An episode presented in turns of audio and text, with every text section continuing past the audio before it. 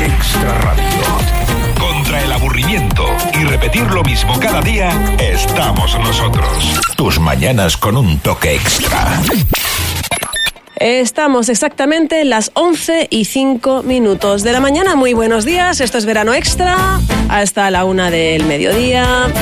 Y te decíamos que ya teníamos por aquí a nuestra invitada y decíamos que en estos días siempre tenemos la oportunidad de leer un poco más, sobre todo aquellos a los que nos gusta, porque al final nos metemos en el día a día en un ritmo en el que cuando ya queremos ponernos a leer estamos como muy cansados. Y al final si quieres leerles, eso, es- eso, eso es así.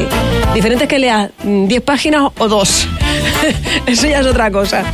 Pero somos muy lectores en esta casa además, en Radio Solar Fuerteventura, y hemos dicho, oye, qué mejor momento para hablar con escritoras que hay en nuestra isla, que además hacen, hacen cosas muy interesantes, y ahora que tenemos tiempo, pues es una muy buena oportunidad para retomar cosas y de a paso saber si están haciendo cosas nuevas, que eso también como somos unos curiosos, que eso lo llevamos intrínseco todos los miembros de Radio Insular, pues averiguamos, averiguamos. Violeta Chacón, buenos días. Buenos días. ¡Qué calor! Que eh, va a ser la conversación de hoy, pero qué calor. Hace mucho calor. Aunque sí. dice que tú lo llevas más o menos bien, estas Sí, cosas, ¿no? yo tengo Vale. buena tolerancia al calor. Vale, pues yo quiero aprender de ti. bueno, eh, escritora eh, con dos libros, con uno que está en caminito, se está gestando. Un tercero que está ya en el horno. Sí, sí, sí. El primero sí sabemos que no tiene que ver nada con el segundo, pero a partir de ahí sí que haríamos una saga. Vamos a ir por parte ¿eh? antes de llegar a las cosas. Primero, eh, Violeta, ¿cuándo dices tú que estás preparada para escribir? Ay, yo creo que eso no llegas a decirlo. Eso es como... O ¿cuándo te lanzas? Venga. Hay un poco de agua, me voy a tirar. Venga, vale. Depende- a ver, yo independientemente llevo- de cuánto cubra, ¿no? Sí, ya, ya luego veo. Em, yo llevo escribiendo siempre, no recuerdo no escribir. Y la pandemia fue el momento en el que dije, bueno, vale, voy a ver qué me va a salir de aquí. Vale. Y entonces salió el manual de Adviento, que se presentó, que lo presenté en esas primeras navidades mm, Post- post poco pandemia. raras, sí, sí. o en medio de la pandemia. Sí.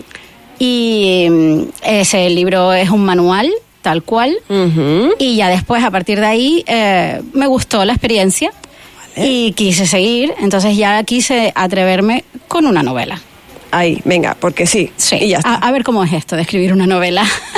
Porque claro, entiendo que tú desde pequeña, aparte de siempre, como dices, no recuerdas no escribir, entiendo que no recuerdas no leer. Efectivamente, efectivamente. No, no tengo, así como si tengo claro el momento en el que escribí las primeras vocales, Ajá, ese momento curioso. en párvulos que los que cuando cogí el lápiz y me salieron letras, eh, no recuerdo cuál fue, eh, o sea, sí sé cuál fue el primer libro del que tengo recuerdo, pero Ajá. no fue el primero que leí. Vale. ¿Y de cuál tienes recuerdo?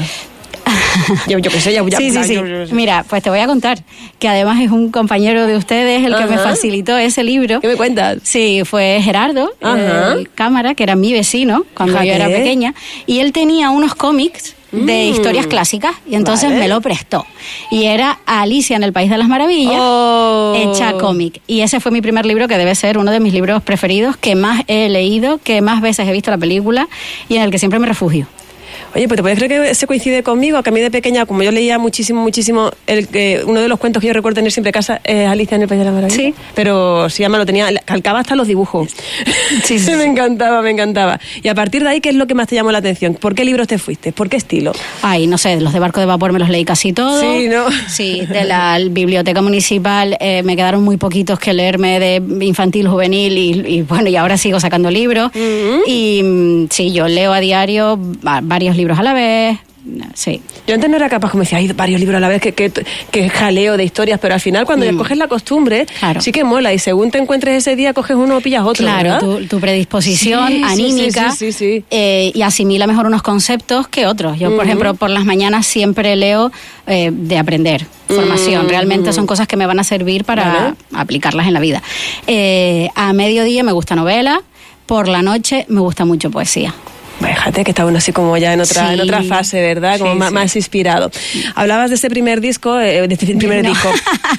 También- Porque también, ¿por qué no? Bueno, discos en casa seguro, Seguro porque artistas hay, en la casa hay, ¿no? Bien, es la costumbre de entrevistar a, lo- a los cantantes. Sí. Hablábamos de ese primer libro de justo post-COVID, Mm. pero luego llega un segundo, que ese sí que es el primero de una saga que decimos que está en, en desarrollo, que es ese manual de primavera, que también es muy como de mm, autocrecimiento, diría yo, ¿verdad? Sí, Vamos Sí. a contarle un poquito a la gente porque además pica la curiosidad. El- a ver, ahí tengo que, que echarte el cuento completo, que es Venga, como me pero- gusta pero a por supuesto. Eh, a ver, yo soy ingeniera de formación o de profesión Vale. o de un título que no he colgado, ¿vale? Vale. Entonces, eh, dentro de la parte de la ingeniería, que es muy grande, yo me he dedicado a hacer manuales.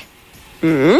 Entonces, eh, pues esa deformación profesional me llevó a creer que todo es susceptible de, con instrucciones puedes llegar a cualquier sitio. Vale. Entonces, eh, yo no sé, yo no sabía cómo era escribir una novela y dije voy a entrar por aquí a ver qué tal. Entonces, em, me, pareció muy fácil hacerlo, la narración en una primera persona y hacerlo en un formato diario. Yo te voy a contar mi diario, voy a dejar que Pero tú leas mi diario. Entonces, eh, esa, dentro de ese diario es la historia de una chica que se afronta, af- que enfrenta una crisis personal, profesional, una crisis vida. Entonces, claro, tú la historia la puedes leer y es una historia que te puede entretener, Sí. más o no.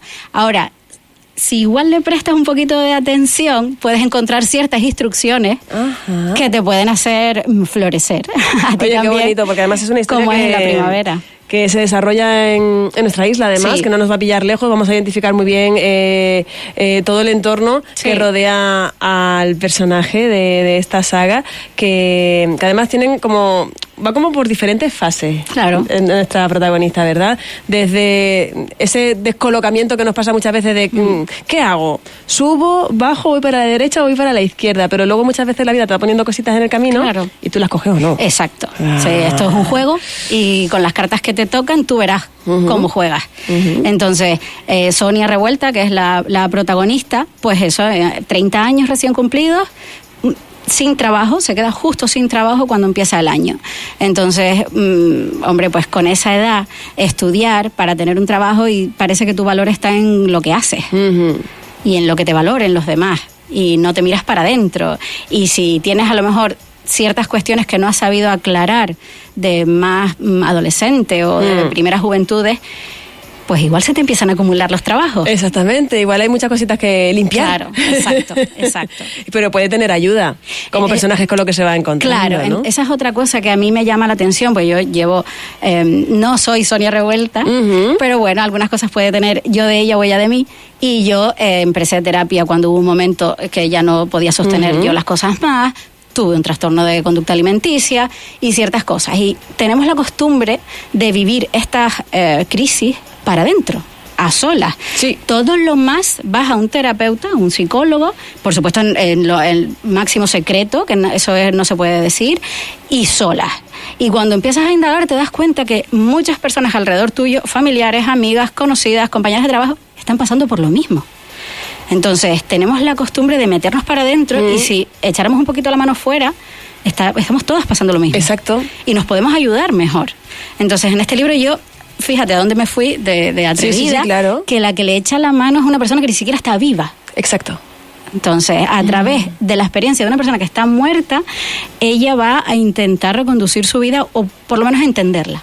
Bueno, que ya es bastante, ¿eh? sí, sí. escucha, Eso ya sería un progreso bastante eh, contundente. Mm. Pero sí es verdad que tendemos mucho a hacer eso, con según qué cosas, porque además, in- incluso si, saliendo un poco del tema literario, muchas veces cuando vienen aquí eh, de asociaciones o de ayuda mental y demás, Mm. eh, lo dicen, que son como que da cosa, da como susto de, de- decirlas. Cuando con más naturalidad se trate, muchísimo mejor. La persona va a sufrir menos, se va a sentir más entendida. Y oye, con cuanta más ayuda cuente, mejor. y que se, y porque muchas veces en estas cosas lo que suele ocurrir es que pedimos ayuda muy tarde. Muy tarde. Hay gente con depresión que no sabe que tiene depresión. A mí el otro día me lo decían, se pone, estaba en una depresión y no sabía que lo tenía, Hmm. hasta que fui al médico y me fue preguntando cosas, porque claro, él lo fue sacando ya Claro. físicamente.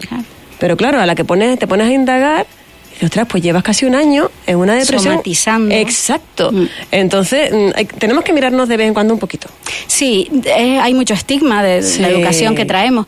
Mm, o sea, yo hoy en día tú vas una vez al año al dentista, las mujeres vamos una vez al año al ginecólogo, eh, vamos, tenemos ciertos controles.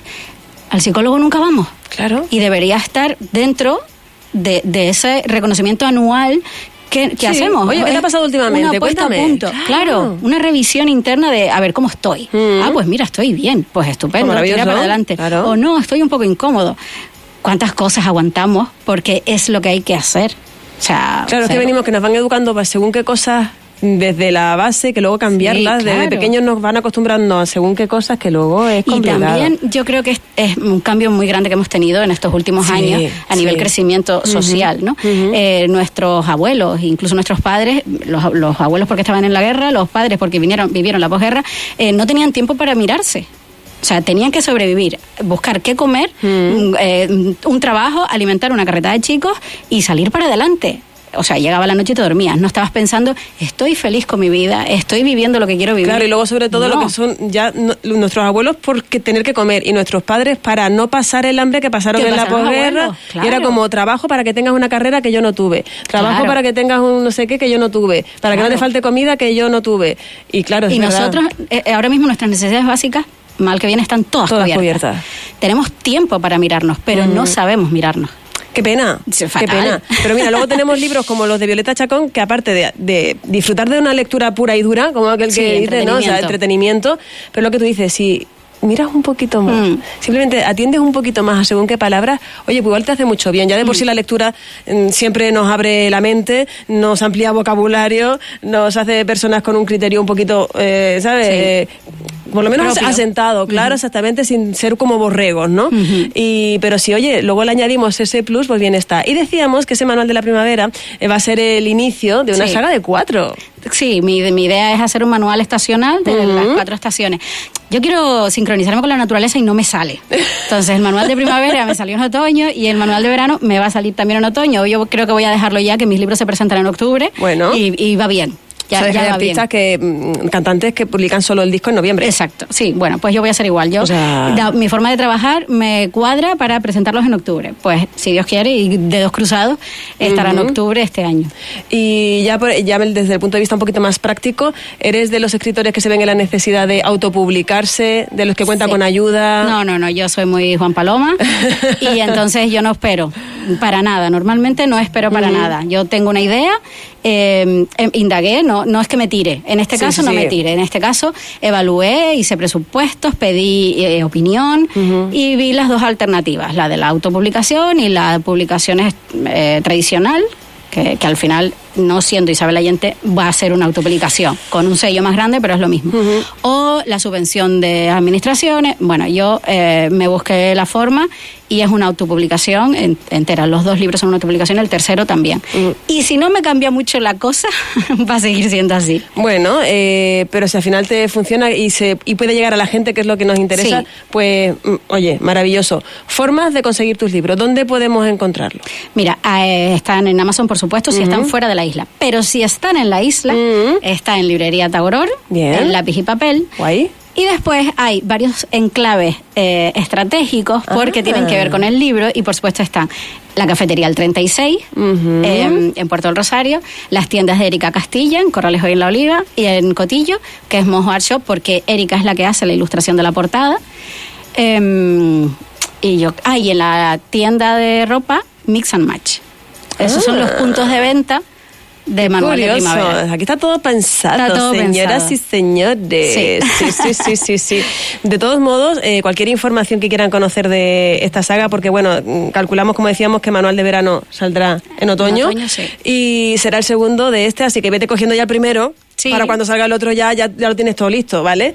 Eh, me imagino que estarás presente en redes también y ahí vas notificando cosas, ¿no? Sí, ten- eh, estoy, tengo un blog donde llevo escribiendo eh, 20 años, eh, es mi relación más larga. Eh, también escribo en El Enfoque, en la Vale, columna sí, mensual. en el periódico. Y estoy en, en Instagram, estoy como Petricoreta o lo voy a Violeta. Chacón. Espérate, porque Si me- si me como Violeta Chacón, le va a salir me va ya, a ¿no? salir, sí. De todos modos, me voy a preguntar lo otro, Petricoreta. Mm. Y ahí ya nos va informando de todo, aparte de, de escribir. Sí. Oye, qué relación más bonita, ¿no? Como tú dices, la relación más larga de todas. Con el Sí, blog, pero con, la el- escritura. Con la escritura, sí, sí, sí. Y mm, eh, ahora hay una corriente nueva de escritura y que yo no me he dado cuenta que yo es lo que llevo haciendo todo el, todo el tiempo, ¿vale? que es la escritura terapéutica. Yo escribo para... eh, al principio decía, cuando iba a terapia, le decía al psicólogo, es que tengo que escribir para pensarlo. Y es verdad. O sea, yo tengo una cantidad de pensamientos en la cabeza que están hechos como un ovillo y hasta que no empiezo a escribirlo es como que no los ordeno. Entonces yo me acostumbré y lo recomiendo a todo el mundo, eh, esa escritura diaria o, o cada tanto, cada vez que tengas algún nudo que deshacer, escríbelo. ¿Por qué será que cuando hasta la adolescencia aproximadamente nos acostumbran, porque es guay em, eh, escribir un diario, ¿no? Sí. Pero luego como que perdemos eso y no sé muy bien por qué, porque al final es lo que tú dices, mm, ver los pensamientos de otra manera. ¿Sabes qué Mm, pasa? Que yo creo que somos, esto me viene de la parte de la ciencia, somos entrópicos, tendemos al caos. En- en- yo, por ejemplo, tengo una rutina súper marcada, cada mañana me levanto muy temprano, hago lo mismo. A veces no me acuesto a la hora recomendada para poder levantarme tan temprano. Siempre el pensamiento primero de la mañana es, olvídate de todo esto, o sea, quédate durmiendo. La cama está calentita, todo está bien. Pasa de todo. ¿Qué pasa cuando no lo hago? El resto del día voy ya con el reloj pegado al cuello, ya me siento mal y, y desbarras. Es muy difícil mantener el hábito eh, firme y es muy fácil deshacértelo. Te lo saltas un día y ya estás levantándote Sí. tarde toda la semana. Sí, sí, sí, sí. Entonces, esa es el- el- la cuestión. Te empiezas a escribir y tienes que estar un tiempo empujándote para escribir cada día. Llega ya un momento en que ya eres consciente de lo bien que te hace, que entonces no lo pierdes. Y si lo pierdes, lo recuperas más o menos rápido. Sí. Pero tienes que estar empujándote. Y eso de autoempujarnos, hablando mal y pronto, es un coñazo. Sí, no, y nos cuesta, pero fíjate que luego es que somos como... Es que de verdad es que el ser humano es Sí. la bomba. Decíamos, escribimos más o menos hasta la adolescencia, cosas que se me pasan a mí ahora por Mm. la cabeza. Luego lo dejamos como... Pero sin embargo, cuando tenemos que tomar una decisión importante, te imagínate, me compro la casa del cotillo o me compro una casa en Ampullenta. Al final pones sobre papel Siempre la ventajas lista. e inconvenientes, las listas. Mm. Porque si no, no somos capaces de tomar una decisión. Cuando ves que no eres capaz a la primera así visualmente, lo pones por escrito. Venga, sí, porque va a ser la única manera. Y cuando lo ves por escrito, te viene, te viene la luz. Sí, claro. Pero además es que está Pues, científicamente comprobado que las neuronas funcionan de una manera diferente cuando tú Exacto. coges un boli y escribes con la mano. Hay mucha gente que dice, yo escribo al ordenador. Ok, el beneficio lo tienes, pero no tienes todos los beneficios. Mm. No, no, La no. escritura a mano Exacto. es- es- está comprobado, es terapéutica. Que por cierto, a mí me da, yo, digo, yo muchas veces lo digo, la gente se me echa la mano a la cabeza, que exagerada eres. Que, claro, la parte andaluza mía tiende a esto, Sí. pero dime que no es verdad que dentro de nada los niños no van a saber ni coger un boli. Es- cierto, yo Si, está- si ya están en las tablets y las cosas en los coles, Sí, sí. miedo da. No van a saber ni firmar. Sí, sí, no, yo eh, con eso estaba ahí totalmente en contra de la, de la tablet tan pronto, porque a la tablet vas a usarla, sí o sí. Y lo que no va a ser más fácil es que aprendas a digitalizar ahora con 6, 7, 8 años Hmm. que con 14. Y además la ortografía, si estás en un programa informático te lo corrige solo, no te estás dando cuenta. No sabes, O sea, no, no, no, sabes. hay- muchas veces hay no sabes por qué te corrigen y por qué no. Que Claro. muchas veces me peleo con el corrector, digo que esto no está bien. Sí. Y venga a echar para atrás, venga a echar para atrás, porque el- el- claro, eh, él te corrige. Normalmente el corrector, incluso de- del móvil, te corrige según lo que él entiende, pero es que no- igual no está siendo la correcta, no lo deis por bueno todo, Claro. ¿sabes? Que los acentos están más y palo. Sí. Yo es que lo de la falta de ortografía lo llevo realmente mal. O sea, a mí me, me sangran los ojos. Que hay gente que te puedes de. Todo el mundo tenemos un despiste. Sí. Pero hay cosas que, que te sangran los ojos porque Sí, sí. porque sí. Y no hay necesidad. No, de no, no, claro. Que por cierto, solo corrige también mucho la lectura, todo hay que decirlo. o sea, Efectivamente, el gran beneficio si de la es que- lectura. si es que el gran beneficio de la lectura es ese, de verdad. Mm. Pues todo el mundo a leer. Y si es un libro de Violeta Chacón, mejor. Tenemos dos, pero bueno, como ya sabemos que viene ese dentro de nadita, aquí en otoño, que va a ser el segundo eh, de esa saga que se iniciaba con manual de primavera, y este va a ser el manual de verano que llega en otoño, y eso lo hace más especial. Mm, Estaría charlando bastante más, pero el programa, el programa no nos da, ¿sabes? Porque, porque, pero bueno, eso no quita que pueda seguir viniendo, sobre todo cuando presentes este nuevo Cuando libro, que la invitación ya te la dejamos aquí abierta, ¿vale, Violeta? pues está dicho. Planes para este verano, por cierto, no sé si has cogido vacaciones o no ya. Acabo de terminar de escribir, entonces ahora estoy un poco descansando. Ahora me acabo de hacer mi lista Muy de libros que quiero leer. Eso es. Y nada, estaré vigilante el proceso de, de impresión del libro, pero no, descansar. Y la cierto, del el, momento de corrección, eh, porque claro, cuando es una editorial grande, pues tienes alguien que te corrige Sí. un poco, en este caso también tú. No, no, no, no. ¿Hay no, alguien no, que no. lo- no, no, eh, me he hecho, sí, me he apoyado en, en una profe de lengua que todo el mundo conoce en esta isla, que ha sido la que ha corregido el libro. Vale, probablemente me haya dado clase a mí también. Seguro. Raro, raro, será, raro será que no.